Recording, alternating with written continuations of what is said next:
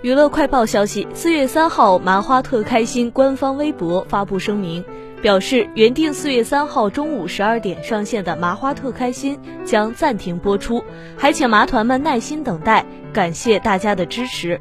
这是继三月二十七号节目停播后第二次宣布停播。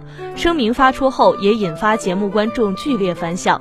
网友看完声明，纷纷表示。我真的会哭，失去沈腾、马丽的这两周，你知道我是怎么过的吗？